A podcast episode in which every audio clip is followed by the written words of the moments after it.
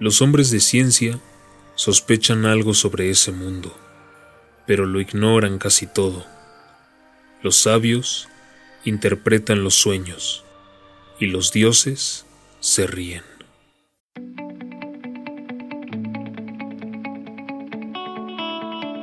Mi nombre es José Nasif. Bienvenidos a Mundos Disonantes.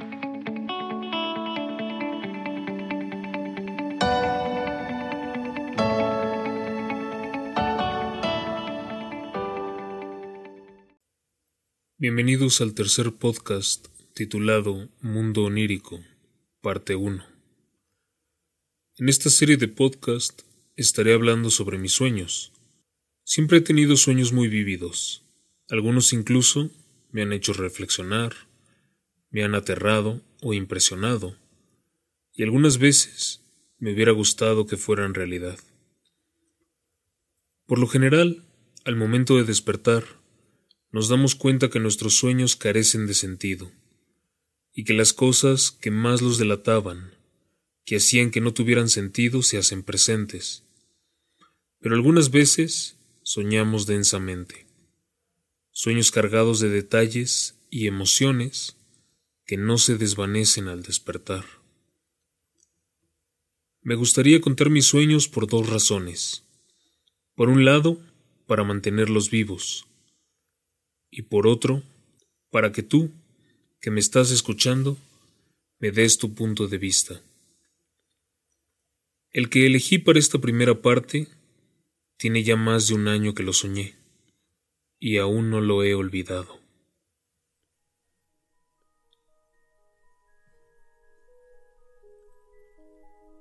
Al inicio del sueño me encuentro afuera de mi casa, en la calle, y veo que muchas personas que no reconozco entran y salen, y yo no entiendo por qué. Así que entro y los veo por todas partes, en las escaleras, en mi sala, en mi cuarto. Les pregunto que qué hacen aquí, pero nadie me contesta. De pronto suena mi celular. Un amigo de la universidad me llama, y al contestar, yo le pregunto si sabe qué pasa como si él pudiera saberlo. Y él, como si ignorara mi pregunta, me dice que nos veamos en la plaza comercial para tomar unas cervezas. Hago un paréntesis, Paco, si llegas a ver esto, eras tú. Así que salgo de mi casa y a continuación me encuentro en un camión. No recuerdo haber subido, pero sé que veo por la ventana y las calles de la ciudad están destrozadas. Policías y civiles peleando por razones que desconozco, y me parece normal. Llego a una plaza que no tiene techo, muy parecida a la Plaza Antara, y me encuentro con mi amigo. Pedimos las cervezas y sé que hablamos de algo, pero no logro recordar qué era. De pronto, Veo que las personas a nuestro alrededor corren y gritan, señalando el cielo. Así que volteo y veo un gran avión que se desploma a tierra, sobre nosotros. Mi amigo y yo salimos corriendo, y justo cuando el avión se desploma, alcanzo a ver a lo lejos un grupo numeroso de mujeres, altas y de piel muy pálida. Usan unos extraños trajes morados y su cabello es rojo, las extrañas mujeres llevan unos largos rifles y disparan a las personas, las cuales se desintegran. No sabemos qué hacer, así que corremos al estacionamiento, con la idea de ocultarnos bajo unas escaleras. Yo llego, pero mi amigo desaparece. Y veo que las mujeres, cada vez más, están cerca de mí. Sé que es el final, así que decido salir y preguntar el por qué. Cuando me ven, una de ellas me apunta y yo con la voz cortada le pregunto la razón de aquello. Ella apunta hacia mi pecho y me dice que suelte mi arma. Yo sin entender qué es lo que pasa, le digo que no tengo armas. Ella apunta a mi pecho de nuevo y me dice que esa es mi gran arma. A lo que yo solo sé contestar que no es un arma, que es mi corazón, que no puedo soltarlo porque no puedo vivir sin él. Las mujeres a mi alrededor se enternecen. De pronto empieza a temblar. Un terremoto y un edificio contiguo a nosotros se comienza a desplomar. La mujer que me apuntaba me dice que yo puedo detenerlo con mi arma si así lo quiero. Levanto mis brazos hacia el edificio que viene sobre nosotros y entonces despierto.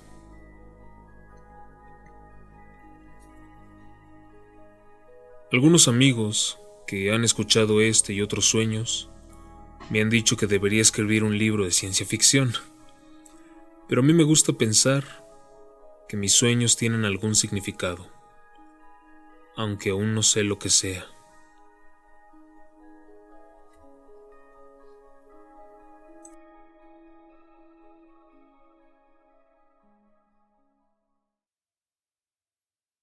Al momento, la cabeza giró bruscamente hacia mí, y sus ojos se abrieron de repente, causándome al contemplarlo una gran ansiedad.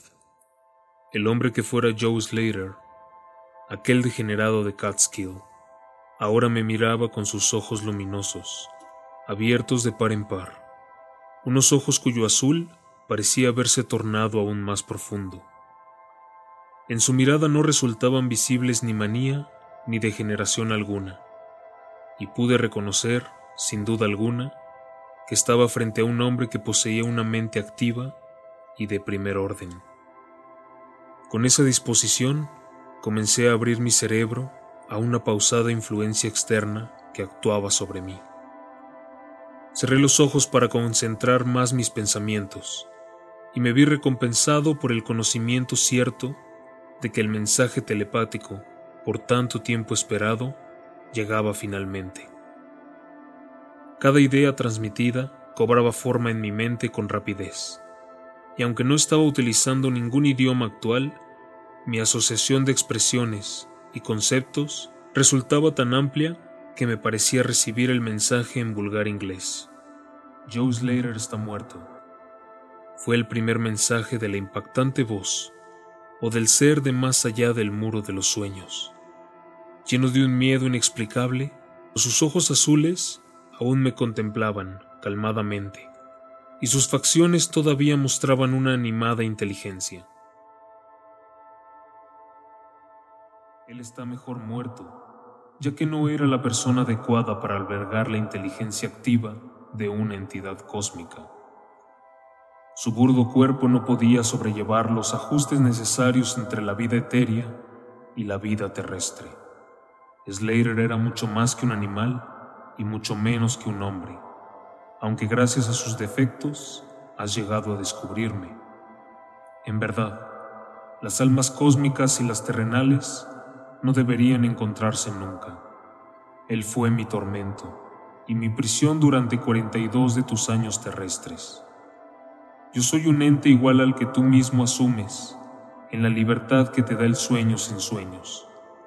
Soy tu hermano de luz y he viajado contigo por los valles resplandecientes. No me está permitido hablarle a tu ser terrestre despierto acerca de tu ser real, pero somos nómadas de los amplios espacios y viajeros por multitud de eras.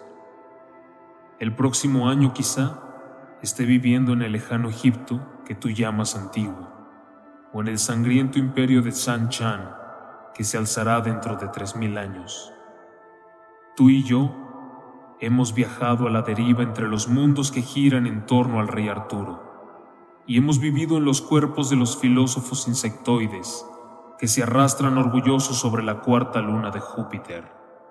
Cuán pequeño es el conocimiento del hombre sobre la vida, cuán pequeño debe ser, asimismo, para garantizar su propia tranquilidad. Del opresor no puedo hablar. Ustedes en la tierra han notado su lejana presencia de manera inconsciente. Ustedes, que despreocupadamente y sin conocimiento llamaron a su parpadeante faro con el nombre de Algos, la estrella del demonio. Es para hallar y vencer al opresor que, retenido por ataduras corpóreas, me he esforzado en vano durante eternidades. Esta noche miré como una némesis, consumando una justa y ardiente venganza cataclísmica. Contémplame en el cielo, próximo a la estrella del demonio. Ya no puedo hablar mucho más, ya que el cuerpo de Joe Slater se está volviendo rígido y frío, y su grosero cerebro está dejando de vibrar como yo deseo. Tú has sido mi hermano en el cosmos y mi único amigo en este planeta, la única alma en sentirme y buscarme dentro del horrible cuerpo que yace en este camastro volveremos a encontrarnos, tal vez en las radiantes brumas de la espada de Orión, o quizá en una desierta meseta del Asia prehistórica, quizá en un sueño imposible de recordar esta misma noche, o quizá en otra forma, en los eones por venir, cuando el sistema solar ya no exista.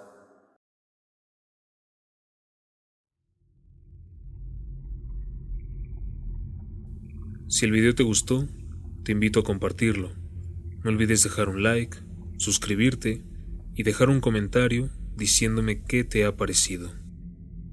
También, si gustas, puedes seguirme en mis redes sociales. Hasta luego.